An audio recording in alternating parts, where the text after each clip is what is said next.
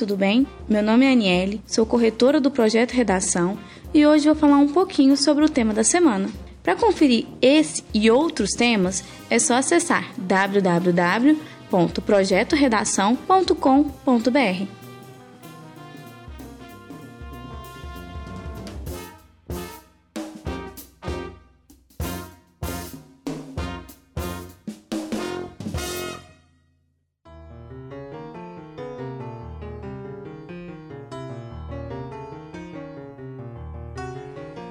O tema da semana é as consequências do avanço das drogas no Brasil.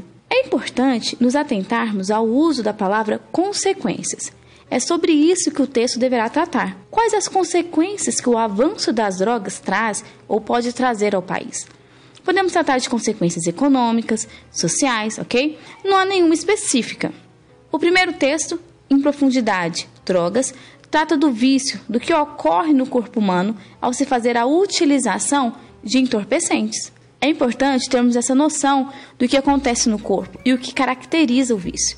O segundo texto, Por que as pessoas se drogam, tenta nos explicar os motivos que levam uma pessoa a fazer uso de drogas. Esses motivos eles sofrem variações culturais e temporais.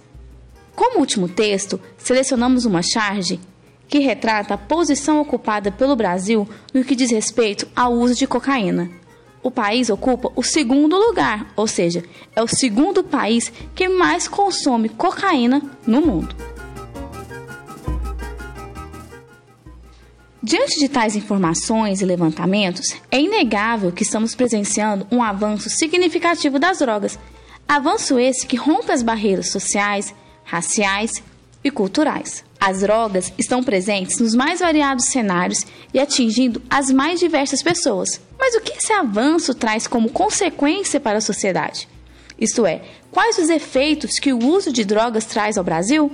É sobre isso que é preciso problematizar e discutir. É preciso fugir sempre do senso comum e mostrar o senso crítico, fugir da superficialidade e focar na discussão e na argumentação consistente. Outro ponto que não pode ser esquecido é a construção da proposta de intervenção, que deve apresentar soluções viáveis e detalhadas para o problema abordado, sempre envolvendo os agentes sociais.